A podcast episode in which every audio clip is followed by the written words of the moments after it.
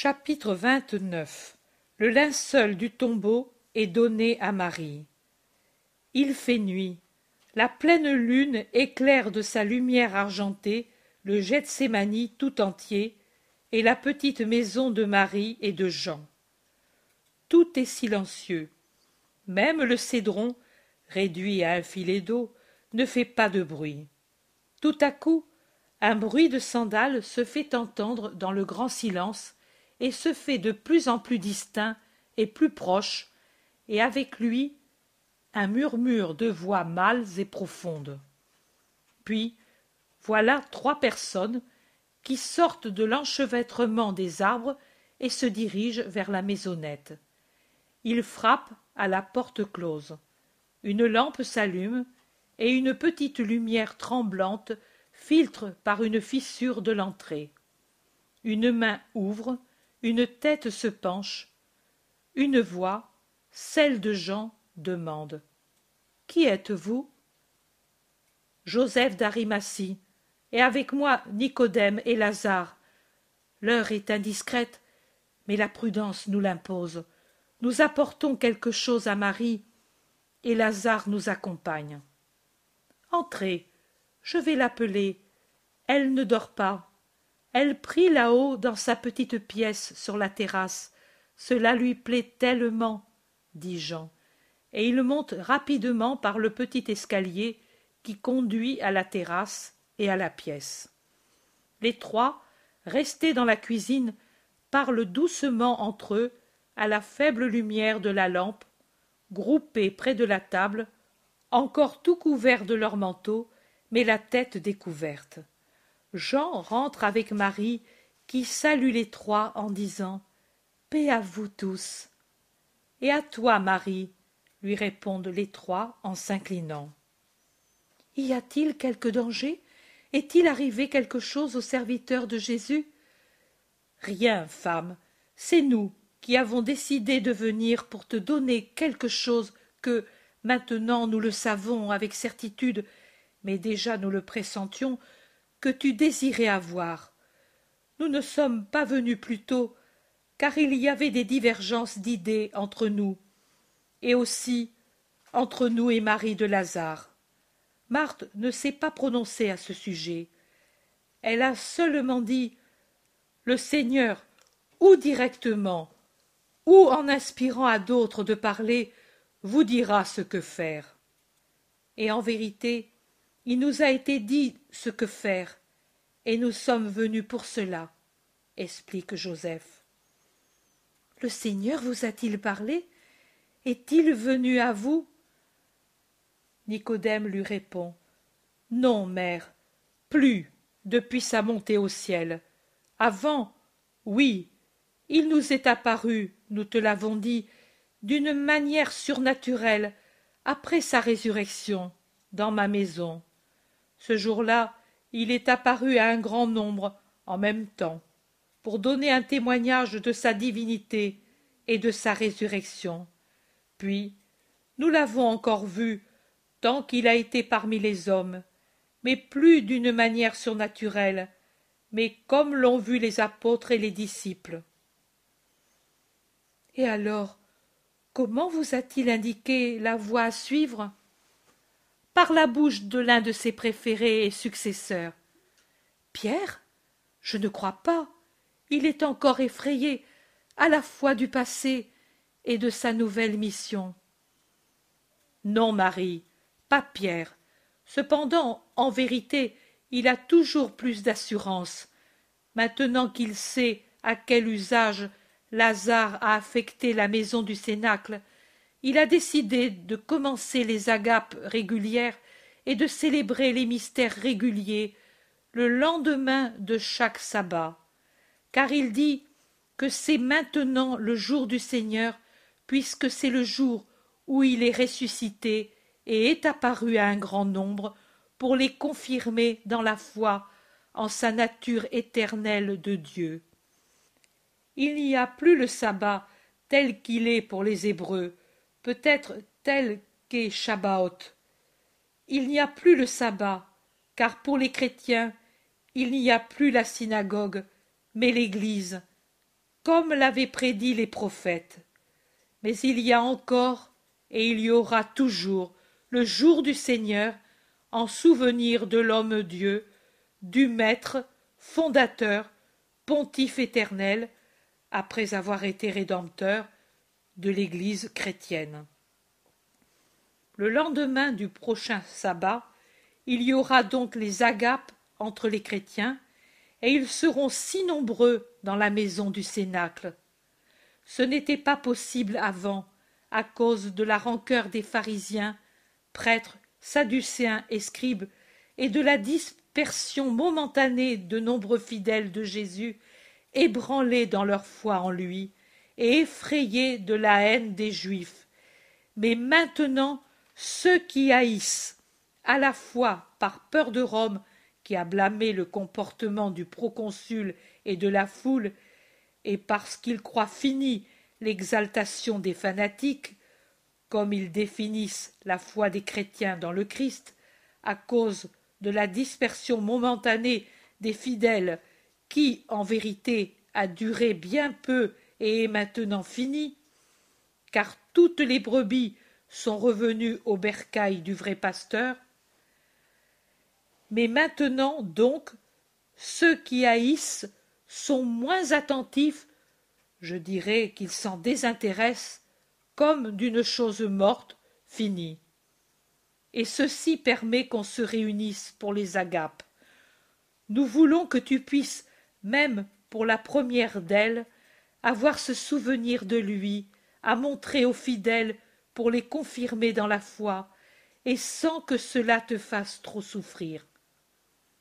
Et Joseph lui présente un rouleau volumineux enveloppé dans un drap rouge foncé qu'il avait jusqu'à ce moment tenu caché sous son manteau.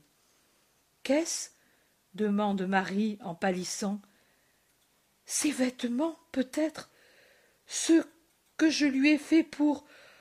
Oh Et elle pleure. Nous n'avons pu les trouver à aucun prix. Qui sait comment et où ils ont fini répond Lazare, et il ajoute.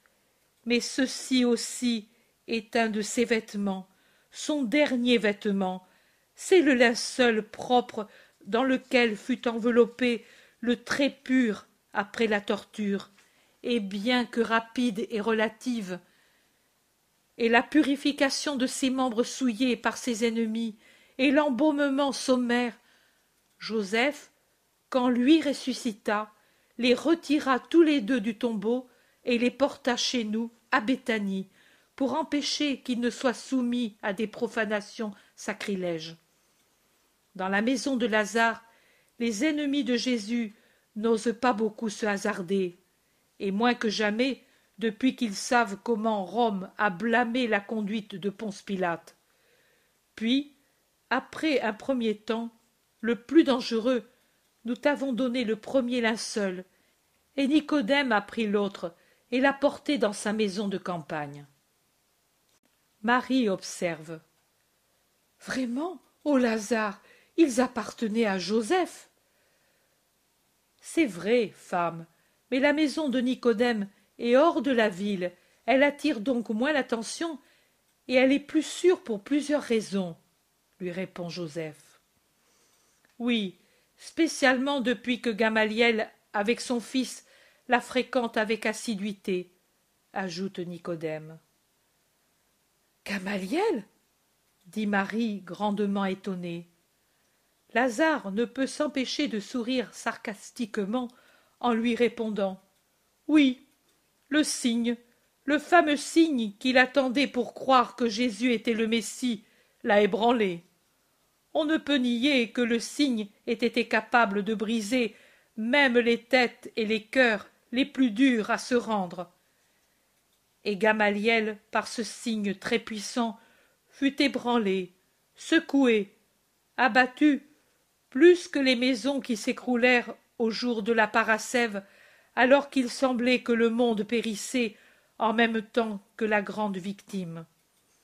Le remords l'a déchiré, plus que ne s'est déchiré le voile du temple, le remords de n'avoir jamais compris Jésus pour ce qu'il était réellement le tombeau fermé de son esprit de vieil hébreu entêté s'est ouvert comme les tombeaux qui ont laissé apparaître les corps des justes et il cherche maintenant avec angoisse la vérité la lumière le pardon la vie la nouvelle vie celle que l'on ne peut avoir que par Jésus et en Jésus. Oh. Il devra encore travailler beaucoup pour libérer totalement son vieux moi du maquis de son ancienne manière de penser. Mais il y arrivera. Il cherche la paix, le pardon, la connaissance. Paix pour ses remords et pardon pour son obstination. Et connaissance complète de celui que, quand il pouvait le faire, il n'a pas voulu connaître complètement. Et il va chez Nicodème pour atteindre le but qu'il s'est désormais fixé. Es-tu sûr qu'il ne te trahira pas, Nicodème? demande Marie. Non, il ne me trahira pas. Au fond, c'est injuste. Rappelle-toi qu'il a osé s'imposer au Sanhédrin durant le procès infâme et qu'il a montré ouvertement son indignation et son mépris pour les juges injustes en s'en allant et en commandant à son fils de s'en aller pour ne pas être complice, même par une présence passive, de ce crime suprême. Ceci pour Gamaliel. Pour les linceuls, ensuite, j'ai pensé, d'autant que je ne suis plus hébreu et donc plus sujet à l'interdiction du Deutéronome sur les sculptures et représentations, de faire, comme je sais le faire, une statue de Jésus crucifié. J'emploierai un de mes cèdres géants du Liban et de cacher à l'intérieur un des linceuls. Le premier, si toi, mère, tu nous le rends. Cela te ferait toujours trop de mal de le voir, parce que sur lui sont visibles les immondices avec lesquels Israël a frappé de manière sacrilège le Fils de son Dieu. En outre, certainement par suite des secousses reçues dans la descente du Golgotha, secousses qui déplacèrent continuellement sa tête martyrisée, l'image est si confuse qu'il est difficile de la distinguer. Mais pour moi, cette toile, bien que l'image soit confuse et qu'elle soit souillée, m'est toujours chère et sacrée, parce que sur elle il y a toujours de son sang et de sa sueur. Cachée dans cette sculpture, elle sera sauvegardée, car aucun Israélite des hautes classes n'osera jamais toucher une sculpture. Mais l'autre, le second linceul, qui fut sur lui depuis le soir de la parascève jusqu'à l'aurore de la résurrection, doit te revenir. Et, je t'en avertis pour que tu ne sois pas trop ému en la voyant, et sache que plus les jours ont passé, et plus sa figure est apparue nettement comme elle était après qu'on l'a eue lavée. Quand nous l'avons enlevée du tombeau, elle paraissait avoir simplement conservé l'empreinte de ses membres couverts par les huiles auxquelles s'étaient mêlées des traces de sang et de sérosité venant des nombreuses blessures. Mais ou bien par un processus naturel, ou ce qui est bien plus certain, par une volonté surnaturelle, un de ces miracles pour te donner une joie. Plus le temps avançait, plus l'empreinte devenait précise et claire. Il est là, sur cette toile, beau, majestueux, bien que blessé, serein, paisible, même après tant de tortures. As-tu le courage de le voir? Oh Nicodème, mais c'était mon suprême désir.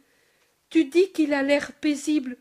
Oh pouvoir le voir ainsi, et non avec cette expression torturée qu'il a sur le voile de Nick, répond Marie en joignant les mains sur son cœur. Alors les quatre déplacent la table pour avoir plus de place, puis, avec Lazare et Jean d'un côté, Nicodème et Joseph de l'autre, ils déroulent lentement la longue toile. On voit d'abord la partie dorsale en commençant par les pieds, puis, après la quasi-jonction des têtes, la partie frontale. Les lignes sont bien claires, éclairent les marques, toutes les marques de la flagellation, de la couronne d'épines, frottement de la croix, contusion des coups qu'il a reçus et des chutes qu'il a faites, et les blessures des clous et de la lance. Marie tombe à genoux, baise la toile, caresse les empreintes, baise les blessures. Elle est angoissée, mais aussi visiblement contente de pouvoir avoir cette surnaturelle, miraculeuse image de lui. Après l'avoir vénéré, elle se tourne et dit à Jean, qui ne peut être près d'elle, occupé comme il l'est à tenir un coin de la toile. C'est toi qui le leur as dit, Jean. Il n'y a que toi qui as pu le dire, car toi seul connaissais le désir que j'en avais. Oui, mère, c'est moi. Et je n'ai pas achevé de leur dire ton désir que tout de suite ils y ont adhéré. Ils ont pourtant dû attendre le moment favorable pour le faire. Nicodème explique, c'est-à-dire une nuit très claire, pour pouvoir venir sans torche et sans lanterne, et une période sans solennité, réunissant ici, à Jérusalem et dans son voisinage, le peuple et les notables, et cela par prudence. Lazare termine. Et moi, je suis venu avec eux pour plus de sécurité. Comme maître du Gethsémani, il m'était permis de venir voir l'endroit sans attirer l'attention de quelque individu chargé de surveiller toutes choses et toutes gens. Que Dieu vous bénisse tous. Pourtant, les frais des linceuls, c'est vous qui les avez faits, et ce n'est pas juste. C'est juste, mère.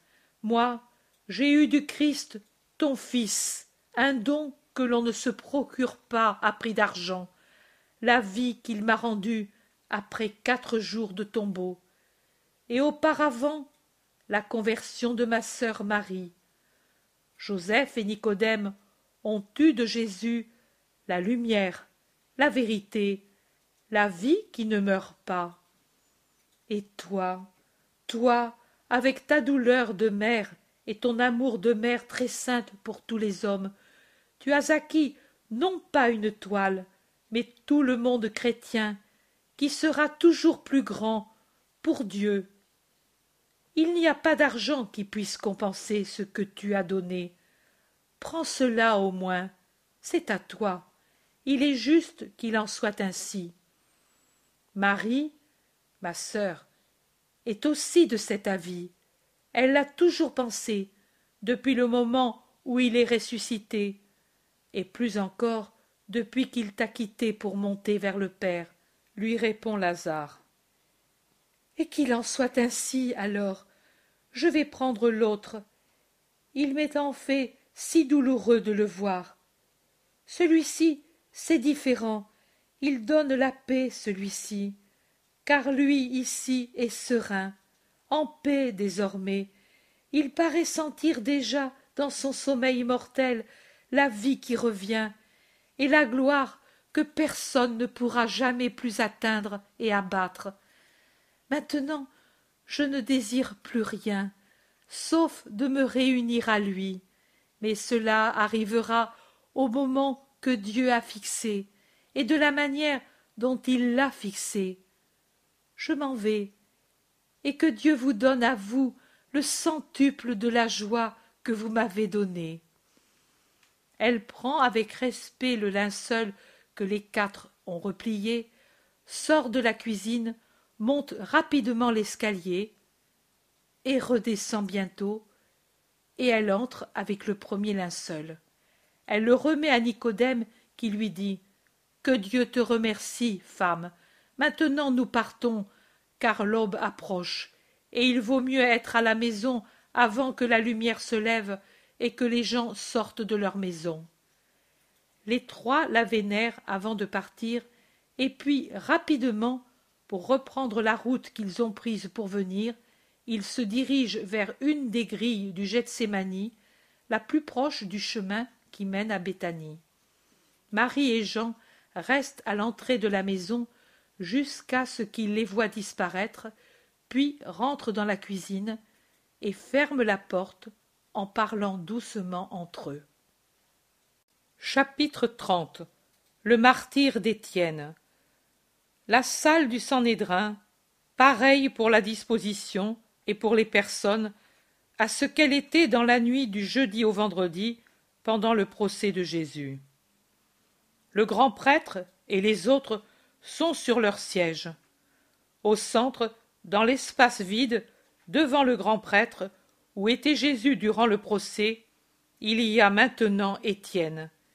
Il doit déjà avoir parlé pour confesser sa foi et apporter son témoignage sur la vraie nature du Christ et sur l'Église, car le tumulte est à son comble, et dans sa violence, il est en tout semblable à celui qui s'agitait contre le Christ dans la nuit fatale de la trahison et du déicide. Coups de poing, malédictions, blasphèmes horribles sont lancés contre le diacre Étienne qui, sous les coups brutaux, vacille et chancelle, alors que férocement il le tire çà et là. Mais lui garde son calme et sa dignité, et même plus encore. Il est non seulement calme et digne, mais même bienheureux, presque en extase. Sans se soucier des crachats qui coulent sur son visage, ni du sang qui descend de son nez brutalement frappé, il lève à un certain moment son visage inspiré et son regard lumineux et souriant, pour regarder fixement une vision connue de lui seul. Ensuite, il ouvre ses bras en croix et les lève comme pour embrasser ce qu'il voit. Après cela, il tombe à genoux en s'écriant Voici que je vois les cieux ouverts et le Fils de l'homme, Jésus, le Christ de Dieu, que vous avez tué, qui siège à la droite de Dieu. Alors le tumulte perd le minimum d'humanité et de l'égalité qu'il gardait encore, et avec la furie d'une meute de loups, de chacals, de fauves enragés, tous s'élancent sur le diacre, le mordent, le piétinent, le saisissent, le relèvent en le soulevant par les cheveux, le traînent, le faisant tomber de nouveau. La furie s'opposant à la furie, car dans la rixe, ceux qui cherchent à entraîner le martyr dehors sont contrariés par ceux qui le tirent dans une autre direction, pour le frapper, le piétiner de nouveau. Parmi les furieux, les plus furieux, il y a un jeune homme de petite taille et laid qu'on appelle Saul. Il est impossible de décrire la férocité de son visage. Dans un coin de la salle se tient Gamaliel. Il n'a jamais pris part à la bagarre, ni jamais adressé la parole à Étienne, ni à aucun puissant. Son dégoût devant la scène injuste et féroce est bien visible.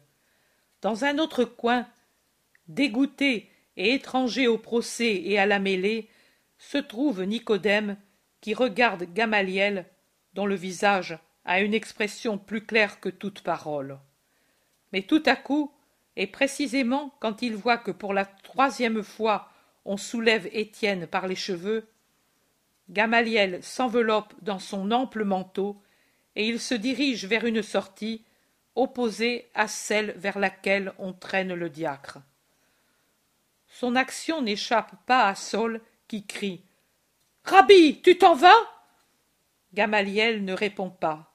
Saul, qui craint que Gamaliel n'ait pas compris que la question s'adressait à lui, répète et précise Rabbi Gamaliel, tu te détournes de ce jugement? Gamaliel se tourne tout d'une pièce et, avec un regard terrible, tellement il est dégoûté, hautain et glacial, il répond seulement Oui. Mais c'est un oui qui a plus de portée qu'un long discours. Saul comprend tout ce qu'il y a dans ce oui, et, abandonnant la meute féroce, il court vers Gamaliel, le rejoint, l'arrête et lui dit Tu ne voudrais pas me dire, ô rabbi, que tu désapprouves notre condamnation? Gamaliel ne le regarde pas ne lui répond pas. Saul poursuit. Cet homme est doublement coupable pour avoir renié la loi en suivant un samaritain possédé par Belzébuth et pour l'avoir fait après avoir été ton disciple. Gamaliel continue à ne pas le regarder et à se taire. Saul, alors, demande Mais serais-tu, peut-être, toi aussi, un partisan de ce malfaiteur appelé Jésus? Gamaliel parle maintenant et dit Je ne le suis pas encore, mais si lui était ce qu'il disait, et en vérité beaucoup de choses tendent à prouver qu'il l'était, je prie Dieu de le devenir. Horreur crie Saul. Aucune horreur. Chacun a une intelligence pour s'en servir et une liberté pour l'appliquer. Que chacun s'en serve donc d'après la liberté que Dieu a donnée à tout homme et la lumière qu'il a mise dans le cœur de chacun. Les justes, maintenant ou plus tard, emploieront ces deux dons de Dieu pour le bien, et les mauvais pour le mal. Et il s'en va, en se dirigeant vers la cour où se trouve le trésor, et il va s'appuyer contre la même colonne contre laquelle Jésus avait parlé de la pauvre veuve qui donne au trésor du temple tout ce qu'elle a, deux piécettes. Il est là depuis peu de temps quand Saul le rejoint de nouveau et se plante devant lui. Il y a entre les deux un très grand contraste. Gamaliel, grand, à l'aspect noble, beau, aux traits fortement sémitiques, un front haut, des yeux très noirs, intelligents, pénétrants, longs et très enfoncés sous les sourcils épais et droits, aux côtés d'un nez droit, long et fin, qui rappelle un peu celui de Jésus. La couleur de la peau aussi, la bouche aux lèvres fines, rappelle celle du Christ. Seulement, les moustaches et la barbe de Gamaliel, autrefois très noires, sont maintenant grisonnantes plus longues. Saul, au contraire, est petit, trapu, presque rachitique, avec des jambes courtes et grosses, un peu écarté aux genoux, que l'on voit bien, car il a enlevé son manteau et a seulement un vêtement à tunique courte et grise. Il a les bras courts et musclés, comme les jambes. Le cou court et trapu, qui porte une tête grosse, brune, avec des cheveux courts et rêches, des oreilles plutôt écartées, un nez camus, deux grosses lèvres, des pommettes hautes et grosses, un front bombé, des yeux sombres, plutôt bovins, sans douceur, mais très intelligents, sous des sourcils très arqués, épais et hérissés. Les joues sont couvertes d'une barbe hirsute comme les cheveux, et très épaisse garde courte. Peut-être à cause de son cou si court. Il paraît légèrement bossu, ou avec des épaules très voûtées. Il se tait un moment en fixant Gamaliel, puis il dit quelque chose à voix basse. Gamaliel lui répond d'une voix bien nette et forte. Je n'approuve pas la violence, pour aucun motif. Tu n'auras jamais de moi une approbation pour un dessein violent. Je l'ai même dit publiquement à tout le Sanhédrin quand on a pris pour la seconde fois Pierre et les autres apôtres et qu'ils ont été amenés devant le Sanhédrin pour être jugés. Et je répète la même chose, si c'est un dessein et une œuvre humaine, il périra par lui-même. Si cela vient de Dieu, les hommes ne pourront le détruire, mais au contraire, ils pourront être frappés par Dieu. Ne l'oublie pas. Saul demande es-tu le protecteur de ces blasphémateurs disciple du Nazaréen, toi, le plus grand rabbi d'Israël? Je suis le protecteur de la justice, et elle enseigne à être prudent et juste dans les jugements. Je te le répète, si c'est une chose qui vient de Dieu, elle résistera, sinon elle tombera d'elle-même. Mais moi, je ne veux pas me tacher les mains avec un sang dont je ne sais pas s'il mérite la mort. C'est toi, toi, pharisien et docteur, qui parles ainsi. Tu ne crains pas le Très-Haut? Plus que toi, mais je réfléchis, et je me souviens. Tu n'étais qu'un enfant, pas encore un fils de la loi, et j'enseignais déjà dans ce temple avec le rabbi le plus sage de ce temps, et avec d'autres qui étaient sages, mais pas justes. Notre sagesse eut, dans ces murs, une leçon qui nous donna à réfléchir pour le reste de notre vie.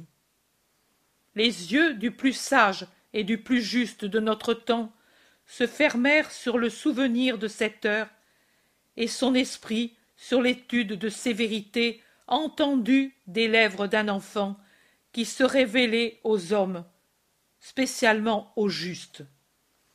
Mes yeux ont continué à veiller, et mon esprit à réfléchir, en coordonnant les événements et les choses. J'ai eu le privilège d'entendre le Très-Haut parler par la bouche d'un enfant qui fut ensuite un homme juste sage, puissant, saint, et qui fut mis à mort justement à cause de ses qualités. Les paroles qu'il a dites alors ont pu être confirmées par des faits arrivés plusieurs années après, à l'époque dite par Daniel. Malheureux que je suis de n'avoir pas compris avant, d'avoir attendu le dernier terrible signe pour croire, pour comprendre. Malheureux peuple d'Israël, qui n'a pas compris alors et ne comprend pas, même maintenant. La prophétie de Daniel et celle d'autres prophètes et de la parole de Dieu continuent, et elles s'accompliront pour Israël entêté, aveugle, sourd, injuste, qui continue de persécuter le Messie dans ses serviteurs. Malédiction. Tu blasphèmes.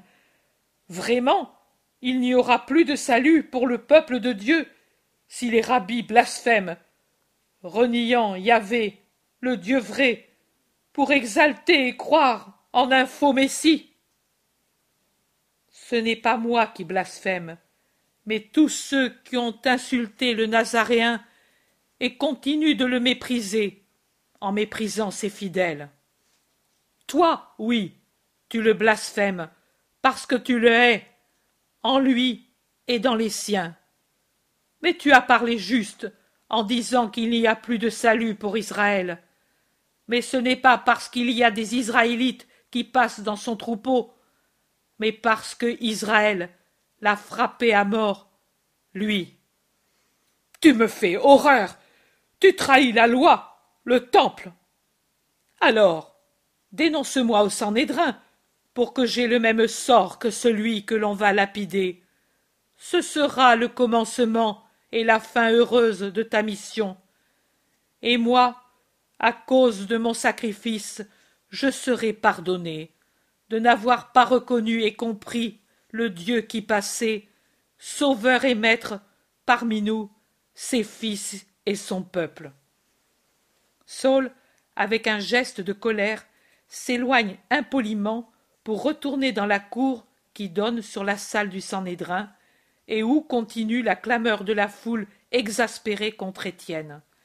Saul rejoint les Argousins dans cette cour, s'unit à eux qui l'attendaient, et il sort, avec les autres, du temple et puis des murs de la ville.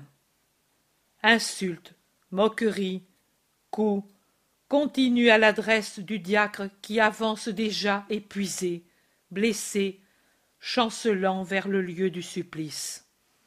Hors des murs, il y a un espace inculte et pierreux, absolument désert. Arrivés là, les bourreaux forment un cercle en laissant le condamné seul au milieu, avec des vêtements déchirés et couverts de sang en plusieurs parties du corps, à cause des blessures déjà reçues. Il les lui arrache avant de s'écarter. Étienne reste avec une tunique très courte. Tous enlèvent leurs vêtements longs pour rester avec les seules tuniques courtes, comme celle de Saul, à qui ils confient leurs vêtements. Saul ne prend pas part à la lapidation, soit qu'il ait été impressionné par les paroles de Gamaliel, soit qu'il sache qu'il est incapable de viser.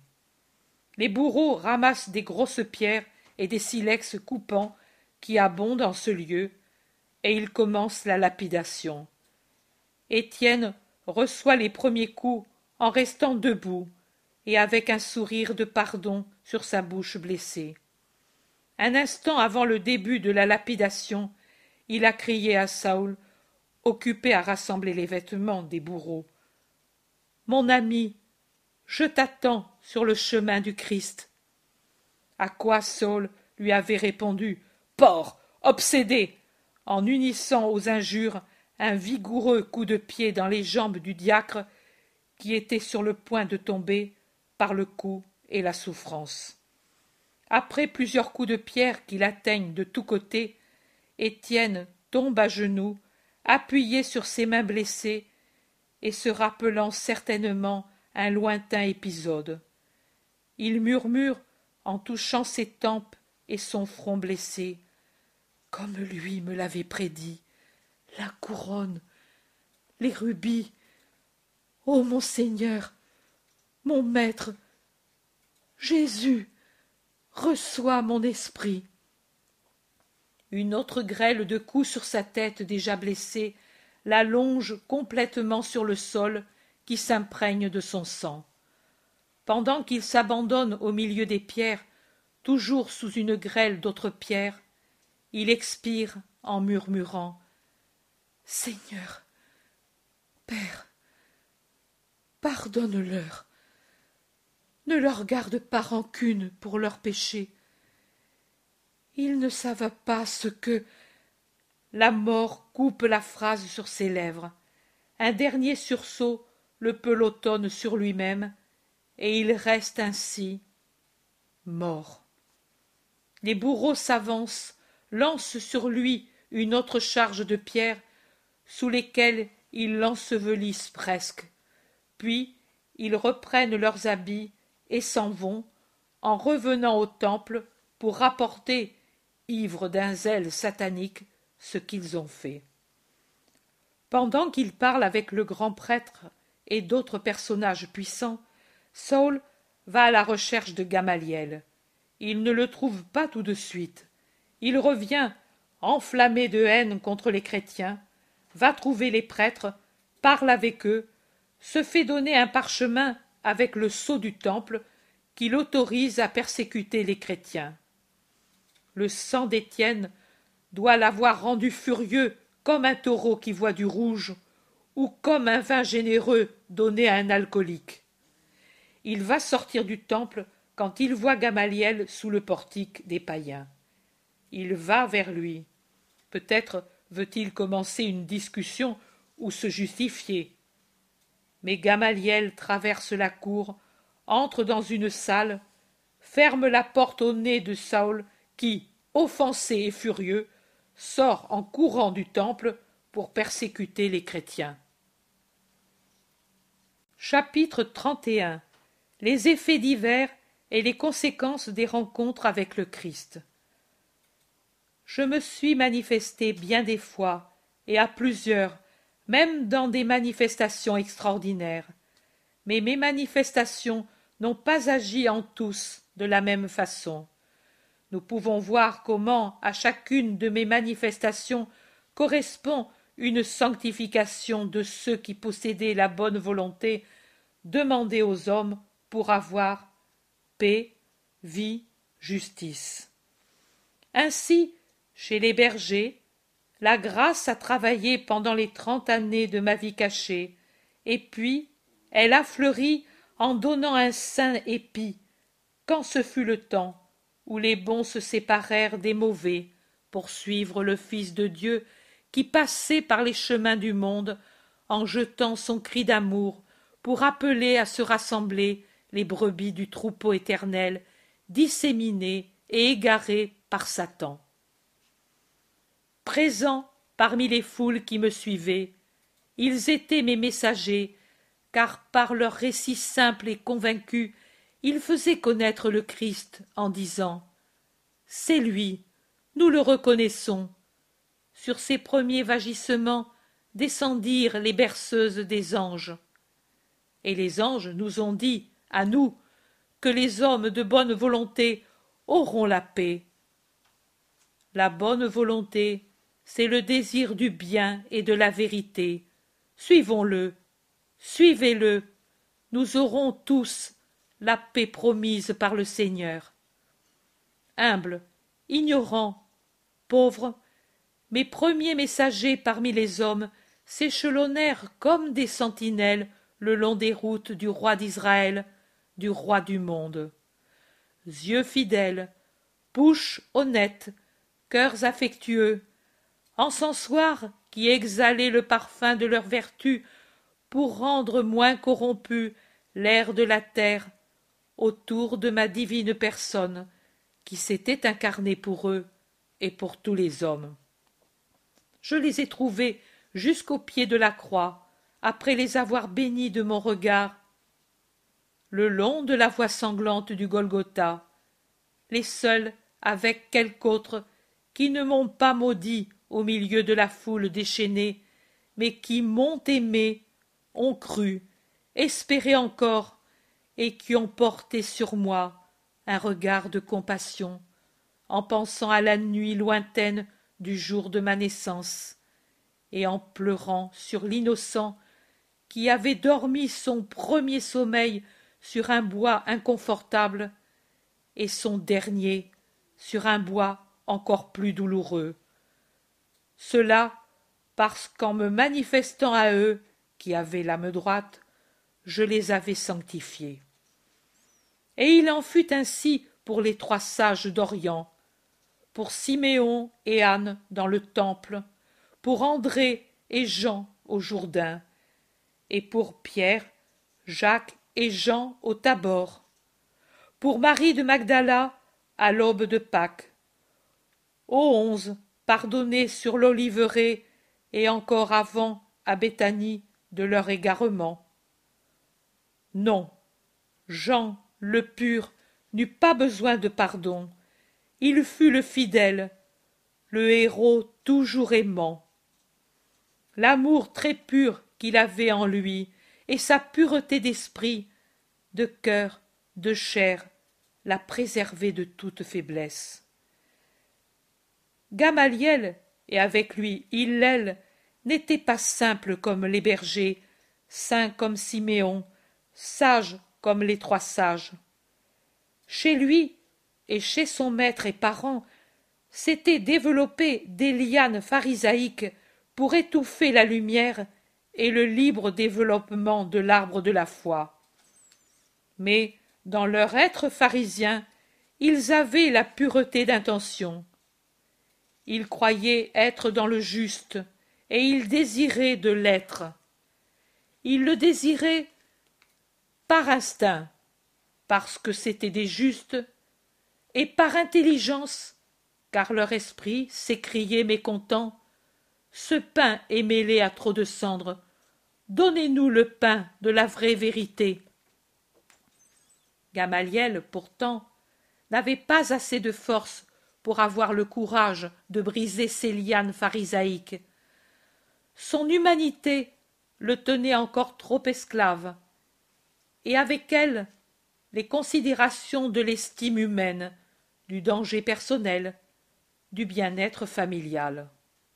Pour toutes ces choses gamaliel n'avait pas su comprendre le dieu qui passait parmi son peuple ni user de cette intelligence et de cette liberté que dieu a donnée à tout homme pour qu'il en use pour son bien. Seul le signe attendu pendant tant d'années, le signe qu'il avait terrassé et torturé par des remords qui ne cessaient plus, aurait produit en lui la reconnaissance du Christ et le changement de son ancienne pensée, par laquelle, de rabbi de l'erreur, il serait devenu, après une longue lutte entre son ancien moi et son moi actuel, disciple de la vérité divine. Car les scribes, les pharisiens et les docteurs avaient corrompu les sens et l'esprit de la loi en étouffant la simple et lumineuse vérité venue de Dieu sous un tas de préceptes humains, souvent erronés, mais toujours avantageux pour eux. Jésus poursuit. Du reste, il n'avait pas été le seul à rester dans l'indécision et à manquer de force pour agir.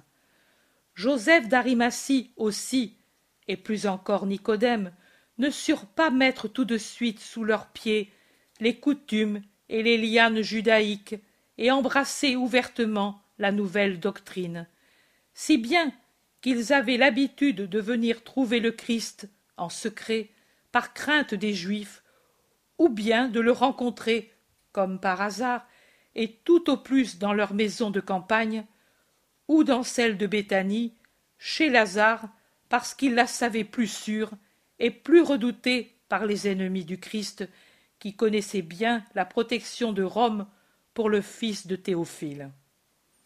Pourtant, ceux-ci furent certainement toujours plus avancés dans le bien, et plus courageux que Gamaliel, au point d'oser manifester leur pitié par leur attitude le vendredi saint. Moins avancé était le rabbi Gamaliel, mais remarquez, vous qui lisez, la puissance de sa droiture d'intention. Grâce à elle, sa justice très humaine se tint de surhumain. Celle de Saul, au contraire, se souille de démoniaque, à l'heure où le déchaînement du mal met lui et son maître Gamaliel au carrefour du choix entre le bien et le mal, entre le juste et l'injuste. L'arbre du bien et du mal se dresse devant tout homme pour lui présenter ses fruits mauvais sous un aspect plus attirant et plus alléchant, alors que dans le feuillage, avec une voix trompeuse de rossignol, siffle le serpent tentateur.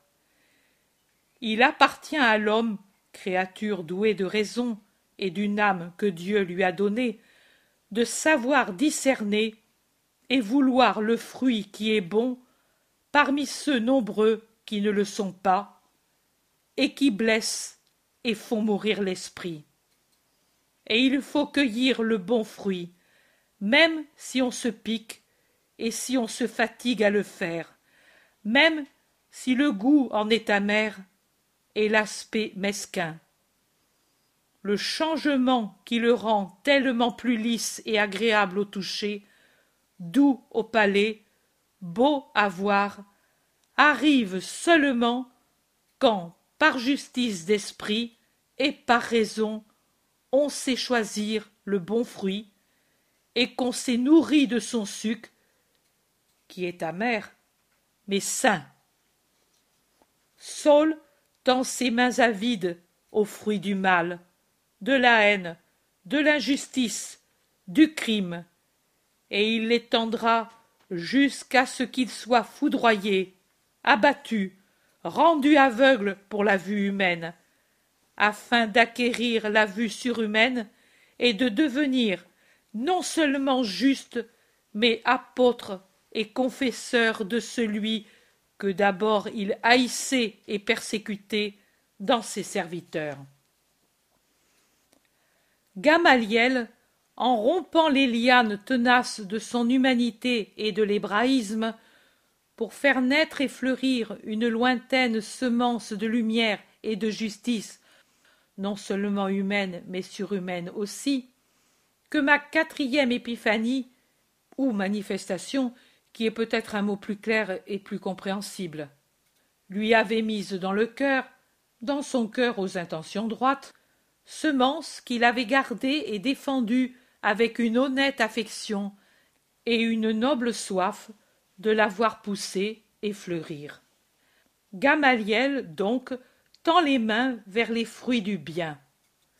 Sa volonté et mon sang rompirent la dure écorce de cette lointaine semence qu'il avait conservée dans son cœur pendant des dizaines d'années, dans ce cœur de roche qui se fendit en même temps que le voile du temple et que la terre de Jérusalem, et qui cria son suprême désir vers moi, qui ne pouvait plus l'entendre de mes oreilles, mais qui l'entendait bien avec mon divin esprit, quand il était allongé par terre au pied de la croix.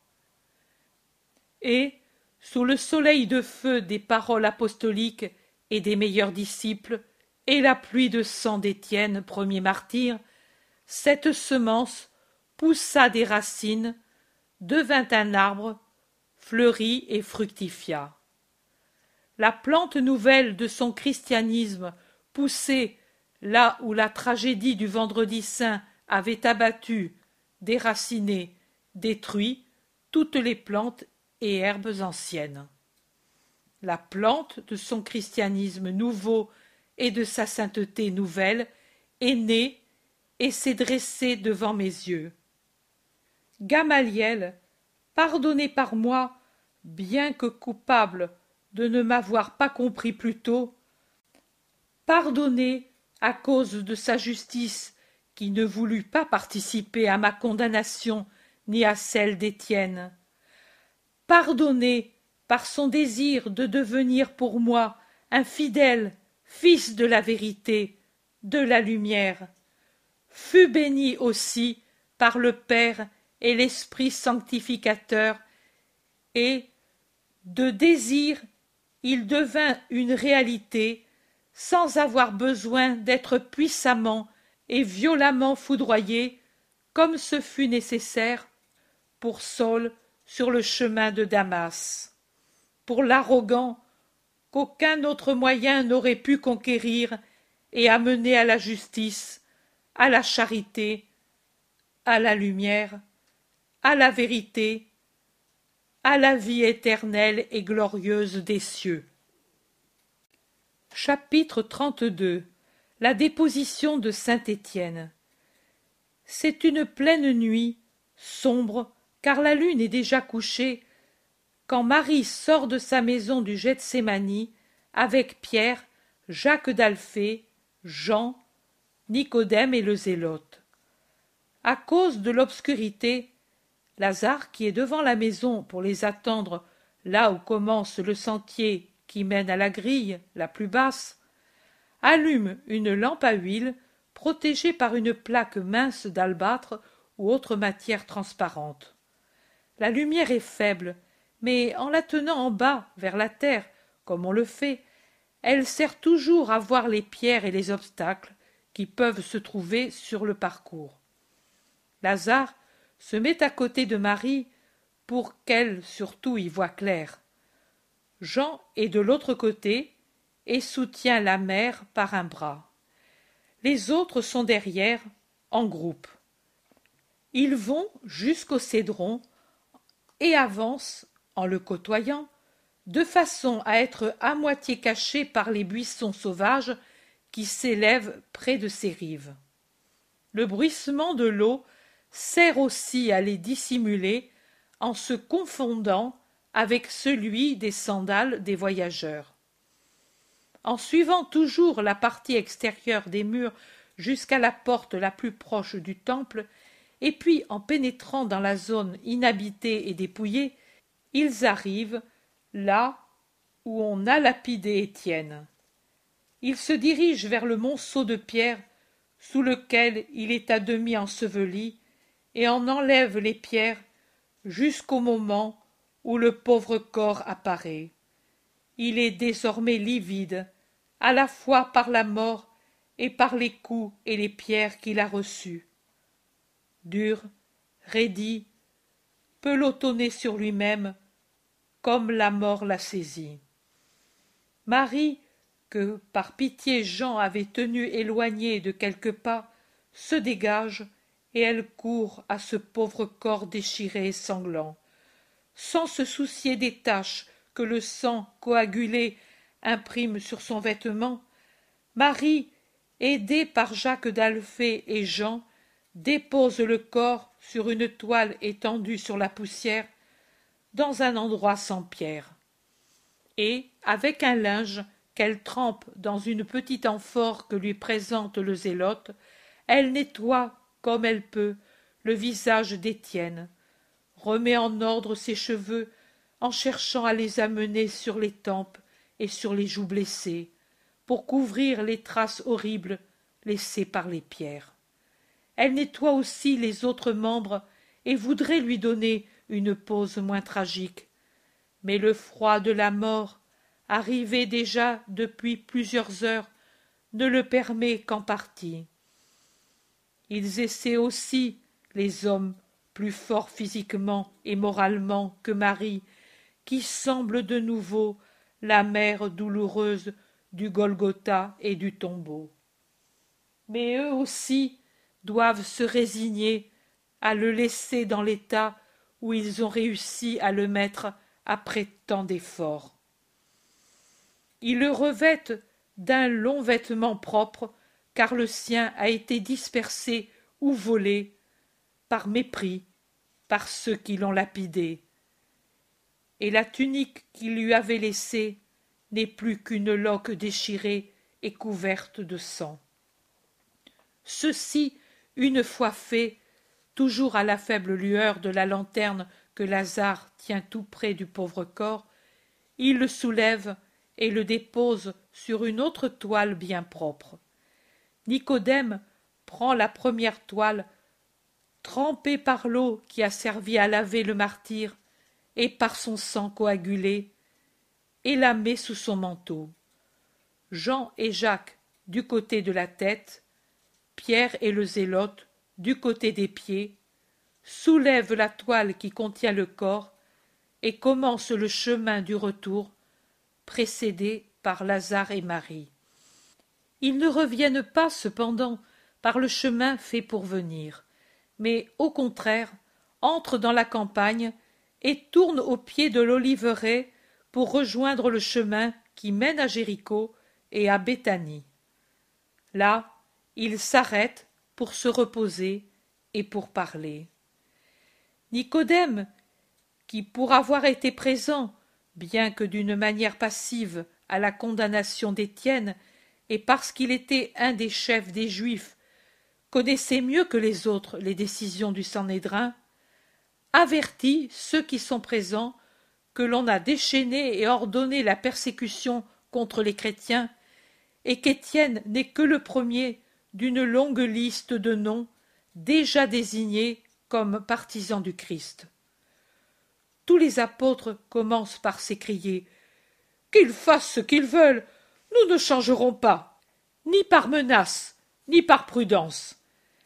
Mais les plus avisés de ceux qui sont présents, c'est-à-dire Lazare et Nicodème, font observer à Pierre et à Jacques d'Alphée que l'Église a encore bien peu de prêtres du Christ et que si les plus puissants d'entre eux, c'est-à-dire le pontife Pierre et Jacques évêque de Jérusalem, venaient à être tués, l'Église aurait du mal à se sauver. Il rappelle aussi à Pierre que leur fondateur et maître avait quitté la Judée pour la Samarie pour ne pas être tué avant de les avoir bien formés, et comment il avait conseillé à ses serviteurs d'imiter son exemple jusqu'à ce que les pasteurs fussent assez nombreux pour ne pas faire craindre la dispersion des fidèles par suite de la mort des pasteurs. Et il termine en disant Dispersez-vous, vous aussi, à travers la Judée et la Samarie. Faites-y là des prosélytes, d'autres pasteurs nombreux, et de là répandez-vous à travers la terre, afin que, comme lui a commandé de le faire, toutes les nations connaissent l'Évangile. Les apôtres sont perplexes. Ils regardent Marie, comme pour savoir ce qu'elle en pense. Et Marie, qui comprend ses regards, dit Le conseil est juste, écoutez-le. Ce n'est pas de la lâcheté, mais de la prudence. Lui vous l'a enseigné. Soyez simples comme des colombes et prudents comme les serpents. Je vous envoie comme des brebis au milieu des loups. Gardez-vous des hommes. Jacques l'interrompt. Oui, mère. Pourtant, il a dit aussi. Quand vous serez tombés entre leurs mains et traduits devant ceux qui gouvernent, ne vous troublez pas pour ce que vous devrez répondre. Ce ne sera pas vous qui parlerez, mais l'esprit de votre Père parlera par vous et en vous. Pour moi, je reste ici. Le disciple doit être comme le maître. Lui est mort pour donner la vie à l'Église. Chacune de nos morts sera une pierre ajoutée au grand nouveau temple, un accroissement de vie pour le grand et immortel corps de l'Église universelle. Qu'ils me tuent donc s'ils veulent. Vivant au ciel, je serai plus heureux, car je serai à côté de mon frère et plus puissant encore. Je ne crains pas la mort, mais le péché. Abandonner ma place me paraît imiter le geste de Judas, le traître parfait. Ce péché, Jacques d'Alphée ne le fera jamais. Si je dois tomber, je tomberai en héros à mon poste de combat, au poste où lui me veut. Marie lui répond je n'entre pas dans tes secrets avec l'homme Dieu. Si lui te donne cette inspiration, suis-la. Lui seul, qui est Dieu, peut avoir le pouvoir de commander. À nous tous, il nous appartient seulement de lui obéir toujours, en tout, pour faire sa volonté. Pierre, moins héroïque, s'entretient avec le zélote pour savoir ce qu'il en pense. Lazare, qui est près des deux, propose. Venez à Béthanie. Elle est proche de Jérusalem et proche du chemin pour la Samarie. C'est de là que le Christ est parti tant de fois pour échapper à ses ennemis. Nicodème propose à son tour. Venez dans ma maison de campagne, elle est sûre, et proche aussi bien de Béthanie que de Jérusalem, et sur la route qui conduit par Jéricho à Éphraïm. Lazare insiste. Non, la mienne est meilleure, protégée par Rome. Nicodème répond. Tu es déjà trop haï depuis que Jésus t'a ressuscité, affirmant ainsi puissamment sa nature divine. Réfléchis que c'est pour ce motif que son sort fut décidé, que tu n'es pas à décider le tien. Et ma maison, qu'en faites-vous? En réalité, elle appartient à Lazare, mais elle porte encore mon nom, dit Simon le Zélote. Marie intervient en disant Laissez-moi réfléchir, penser, juger ce qu'il vaut mieux faire. Dieu ne me laissera pas sans lumière. Quand je le saurai, je vous le dirai.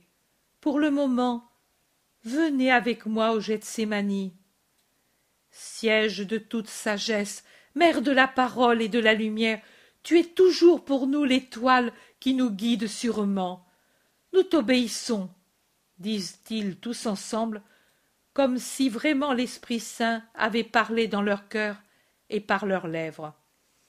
Ils se relèvent de l'herbe où ils s'étaient assis au bord de la route pendant que pierre jacques simon et jean vont avec marie vers le gethsémani lazare et nicodème soulèvent la toile qui enveloppe le corps d'étienne et aux premières lueurs de l'aube ils se dirigent vers le chemin qui va de béthanie à jéricho. Où porte t il le martyr? Mystère